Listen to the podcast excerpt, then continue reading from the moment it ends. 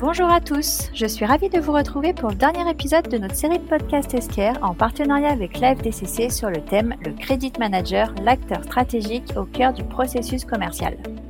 L'épisode précédent était consacré lui au rôle du Credit Manager lors de l'étape de facturation et aujourd'hui nous allons nous intéresser à la dernière étape du processus commercial qui est la phase d'encaissement et de recouvrement.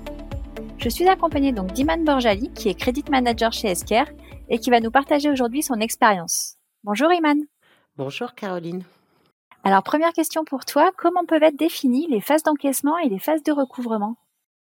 Alors, je dirais que la phase d'encaissement est l'ensemble des opérations liées au règlement des factures émises, quel que soit le mode de paiement euh, adopté par le client. Quant au recouvrement, il consiste à obtenir le paiement d'une créance échue par tous les moyens légaux, amiables et judiciaires euh, mis à notre disposition. Et euh, quel rôle va jouer le credit manager durant l'étape d'encaissement? En tant que crédit manager, j'interviens à partir de l'instant où une créance échue ne peut être lettrée. Il est essentiel d'être très réactif et d'alerter le client par le biais du recouvrement, par exemple par l'échange de grands livres lettrés entre les deux parties ou d'une conversation avec le service comptable euh, du client afin d'identifier euh, à quel moment euh, la facture n'a pas pu être lettrée. L'encaissement en général est géré par le service comptable. Euh, le prélèvement bancaire et paiement par carte bleue sont les moyens les plus fiables hein, qui permettent un bon lettrage. Les virements et autres moyens de règlement, le lettrage se fait en fonction des références qui sont indiquées par le client. Un lettrage erroné fausse l'identification des créances à relancer et ralentit de ce fait le fonctionnement du recouvrement. Il est important d'identifier le problème et de mettre en place avec le client de bonnes pratiques afin que cela ne se reproduise pas plus précisément la typologie grande entreprise qui va effectuer des règlements euh, groupés pour plusieurs sites sans les identifier. C'est très très compliqué euh, par la suite d'effectuer le lettrage. Pour que la phase d'encaissement soit la plus fluide possible, une solution de rapprochement automatique est plus que nécessaire. L'algorithme utilisé dans la solution fera toute la différence. Il est donc important qu'en tant que crédit manager, je contribue au choix de l'outil et participe aux échanges sur le fonctionnement. Il est important aussi d'entretenir une communication dynamique avec le service comptable et même de se fixer un point mensuel afin d'échanger euh, sur le montant des virements non lettrés à chaque clôture. Et euh, son rôle pendant la phase de recouvrement? En tant que crédit manager, je suis garant du bon encaissement des factures. En fonction de la taille de l'entreprise dans laquelle va évoluer euh, le crédit manager, on gère ou supervise le recouvrement des créances. Donc on est une mission très importante, celle d'accélérer l'encaissement, et une seconde tout aussi importante, celle de qualifier le découvert. Une bonne qualification du découvert, ça nous permet de définir et de remonter aux directions transverses, qu'elles soient commerciales, industrielles ou juridiques, les dysfonctionnements internes à l'origine de nos retards d'encaissement. Par exemple, les problèmes de livraison, les problèmes de facturation, administratifs euh, et autres euh, que l'on peut rencontrer euh, lorsqu'on encaisse. Recouvrir, ce n'est pas la portée de tous. Hein. Cela nécessite de nombreuses compétences simultanément. Pour exercer le métier de chargé de recouvrement, la personne en charge doit savoir gérer son temps. Elle ne doit pas laisser une créance perdurer, car cela augmente le risque de ne pas être payée. Elle doit obtenir des résultats rapidement. Alors, au sein des équipes, je mets en avant l'application de la méthode Pareto sur la première semaine de relance. Vous prenez les 20 premiers gros échus de votre balance et en général, cela représente 80% de la somme globale à recouvrir. En second, je dirais qu'au niveau du recouvrement, il faut bien connaître son client et son organisation. On peut envoyer autant de relances qu'on le souhaite si elles ne sont pas adressées au bon interlocuteur. Cela euh, se résume à jeter une bouteille euh, vide euh, dans l'océan. Le recouvrement doit bien identifier son contact, le processus de validation interne du client, bon de commande, le cycle achat, ainsi que le valideur. On en a parlé lors du sujet évoqué de la phase d'encaissement, de contrôler un bon lettrage des comptes clients. Il faut être réactif. au premier lettrage erroné, il faut alerter le client. Et enfin, et surtout, hein, un bon recouvrement passe par un bon relationnel. Nous représentons l'entreprise en parallèle de la relation commerciale. Nous sommes en contact régulièrement avec le client. On se doit donc d'être cordial, exigeant à la fois. Une relation client bien entretenue, ça ne peut apporter que du positif à l'entreprise. Le recouvrement se doit aussi de bien connaître ses interlocuteurs internes des services transverses et de préserver des bonnes relations, ce qui lui permet, en cas de problématique, de profiter d'un appui lors de litiges ou qu'on lui transmette les documents manquants rapidement.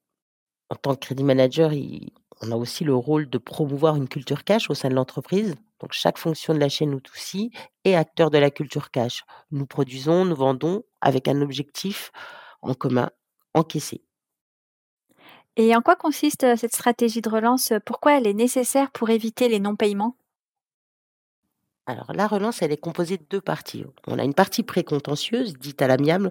En général, on règle 80-90% des retards de paiement à ce moment-là. On pourrait comparer la stratégie de relance à une randonnée avec des relais étapes bien définis en fonction du risque client. Elle est souvent cadencée par des appels téléphoniques et des relances par mail, allant jusqu'à mise en demeure et annonce de suspension de service.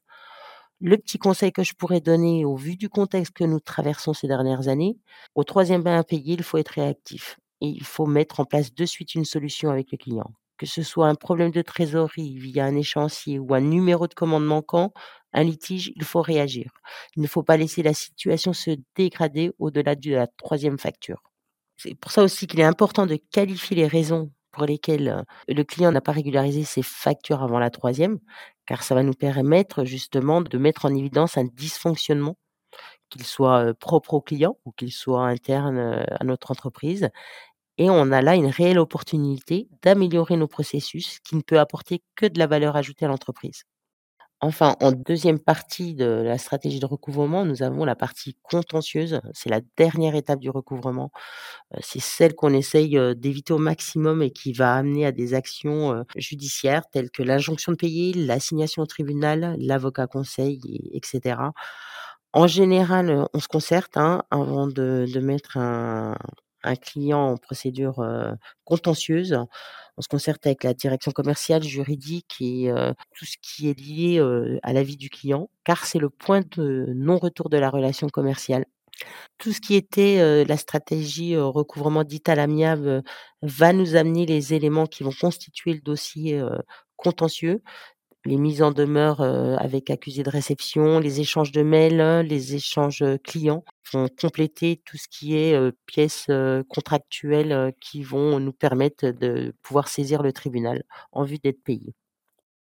Et toutes ces actions qui sont réalisées par le credit manager, selon toi, elles sont majoritairement réalisées en pré-vente ou en post-vente?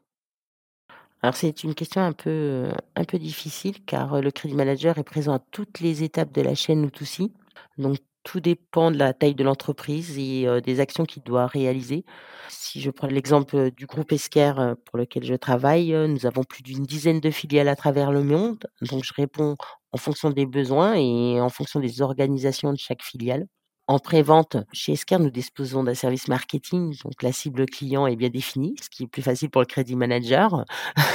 donc je vais plutôt réaliser des, des crédits checks, des analyses de solvabilité, des prospects à la demande des commerciaux pour une parfaite connaissance de celui-ci ou répondre aux demandes de dérogation de délai de paiement à la politique crédit. J'échange avec le commercial, je lui propose des arguments pour défendre cette politique. Je vais mettre sous suivi, euh, par le biais de prestataires d'information légale, euh, les prospects que nous abordons, afin de s'assurer qu'au moment de la signature, euh, la solvabilité ne s'est pas dégradée. Tandis qu'en post-vente, je vais plus à amener à agir sur la partie recouvrement tout en gérant le risque financier au quotidien des clients qui ont déjà signé. Alors, à mon sens, en tout cas chez Esker, le, le gros du travail va se passer sur la période post-vente. Et si on veut résumer un petit peu cette série de podcasts, pourquoi le duo Credit Manager Service Commercial est essentiel durant tout le processus commercial? Alors Caroline, là je dirais que ben, l'un ne va pas sans l'autre. Pourquoi? Parce que le commercial il va développer ses ventes, on va développer des ventes et en tant que crédit manager, je vais tâcher de sécuriser financièrement ses ventes. Tous les deux, nous sommes en relation directe avec le client. On se doit donc de communiquer et de parfaire notre connaissance du client afin d'apporter à celui-ci le même son de cloche. Et au-delà de la vente où on va travailler tous les deux communément, il est plus que nécessaire d'entretenir une véritable relation de confiance. Je pense sincèrement que le crédit manager et, le commercial sont avant tout une équipe qui doit se soutenir et s'épauler pour franchir certains obstacles du cycle client. Pour ma part, échanger avec les commerciaux m'apporte beaucoup, que ce soit dans mon métier ou dans mon épanouissement social interne. Et une de mes missions en tant que crédit manager, c'est de promouvoir la culture cash au sein de l'entreprise. promouvoir une culture cash, ça ne peut pas se faire seul sans le commercial à vos côtés pour la promouvoir, elle a, peu de chances de réussite, à mon sens. Et j'ai une dernière question pour toi. Si euh, tu devais citer les trois priorités du service credit management, euh, quelles seraient-elles selon toi? En premier, l'anticiper. Alors, on, serait plutôt dans le cycle prévente, l'analyse de solvabilité des prospects, l'application de notre politique crédit. En second, je dirais accompagner, car euh, le crédit manager accompagne la vente de l'offre à l'encaissement, ainsi que les équipes qui sont amenées à travailler tout au long de la chaîne O2C. Et pour finir, je dirais s'adapter, car on, s'adapte en tant que crédit manager, on définit le recouvrement du client et on s'adapte à tous les imprévus que la chaîne O2C euh, peut nous amener à, rencontrer. Un grand merci Iman pour ton retour d'expérience. Donc cette série autour du rôle du credit manager s'achève aujourd'hui. Nous pouvons donc remercier tous nos intervenants qui sont intervenus euh, pendant les cinq épisodes. N'hésitez pas à consulter notre site internet www.escar.fr pour écouter tous nos autres podcasts ou bien le site de la FDCC www.afdcc.fr. À très bientôt, au revoir. Au revoir.